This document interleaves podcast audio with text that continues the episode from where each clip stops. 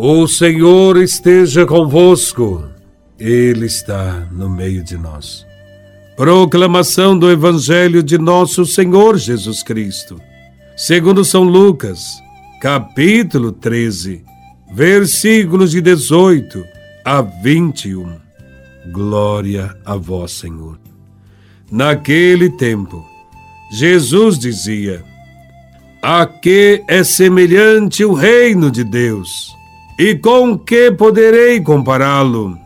Ele é como a semente de mostarda, que o homem pega e atira no seu jardim. A semente cresce, torna-se uma grande árvore, e as aves do céu fazem ninhos nos seus ramos. Jesus disse ainda: Com que poderei ainda comparar o reino de Deus?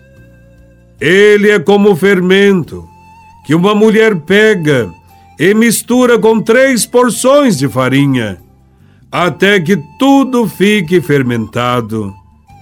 Palavra da salvação. Glória a vós, Senhor. Durante todo o tempo da pregação de Jesus, perguntavam-lhe o que é o reino de Deus. E Jesus sempre lhes respondia que o reino de Deus está aqui, o reino de Deus está próximo, o reino de Deus está dentro dos vossos corações. Jesus usa os exemplos mais simples possíveis para nos falar do reino de Deus. Neste Evangelho, Jesus compara o reino de Deus com a semente de mostarda que é jogada no solo. Mas o que isso tem a ver com o reino dos céus? Para Jesus, o reino é como grão de mostarda, que é uma semente pequena e que se transforma em um dos maiores e mais densos arbustos, chegando a alcançar cerca de quatro metros de altura. O reino de Deus tem um começo simples humilde e aparentemente sem importância, mas depois o seu reino estende-se pouco a pouco, tanto no coração do homem quanto na sociedade, e torna-se grande e glorioso para acolher todos os homens e mulheres de todas as regiões e culturas. O Evangelho nos faz pensar sobre como o reino de Deus acontece. Quando falamos do reino, logo imaginamos algo além desta vida. Mas os textos bíblicos mostram que ele começa aqui e que é construído a partir de pequenos gestos de amor, de justiça, de solidariedade. Tudo o que fazemos para que a vida seja vivida na sua plenitude. Até mesmo os pequenos gestos contribuem para o crescimento do reino.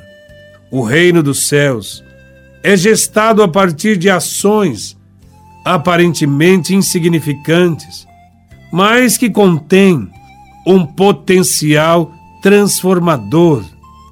O Evangelho nos mostra que não são as grandes ações, nem projetos de grande porte ou de visibilidade que consolidam o reino de Deus, mas o comprometimento contínuo de todos os cristãos com o amor, a solidariedade e a justiça. Estes valores transformam a realidade e indicam o início do reino de Deus. A segunda comparação que Jesus fez com o reino de Deus é a do fermento que se mistura com três porções de farinha, até que tudo fique fermentado. Quem cozinha sabe que não é só jogar o fermento e pronto. Existe todo um processo para fazer o fermento penetrar na massa. Podemos dizer que a farinha é o nosso ser e o fermento é o amor. Enquanto a massa vai sendo misturada com o fermento. Ela precisa ser batida amassada, remodelada. Nós também precisamos ser remodelados para que o amor preencha todas as áreas de nossa vida. Ninguém nota o fermento, mas sem ele, a massa não cresce. Ninguém nota as pequenas ações de amor e de solidariedade, mas sem estas ações, a vida se torna muito mais difícil e o reino de Deus não floresce. As duas parábolas desse evangelho realçam o contraste entre um começo pequeno e um grande final. E isto nos anima a continuarmos na luta pelo reino de Deus. Tudo o que fazemos para que a vida seja mais valorizada contribui para o crescimento do reino de Deus.